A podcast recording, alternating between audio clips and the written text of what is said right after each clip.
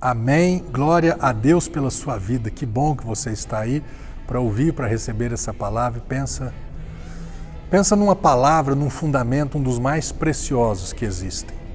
2 Coríntios capítulo 5, verso 21. Deus fez daquele que não tinha pecado algum. Quem está falando de quem? De Jesus.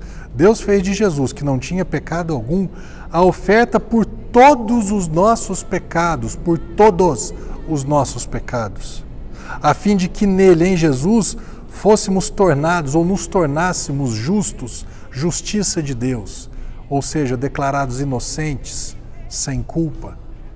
Um réu que foi julgado de repente não, não tem culpa, ele é declarado inocente.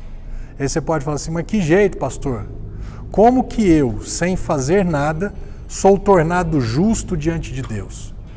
Da mesma forma que Jesus, sem fazer nada, foi tornado um pecador. O pecador, que sou eu, foi tornado justo. E o justo se tornou pecado em favor das nossas vidas. Isso é graça pura. Isso é favor imerecido de Deus para com as nossas vidas. Que você receba sempre, que você desfrute sempre dessa nossa dessa nova condição. Que Deus te abençoe em nome de Jesus.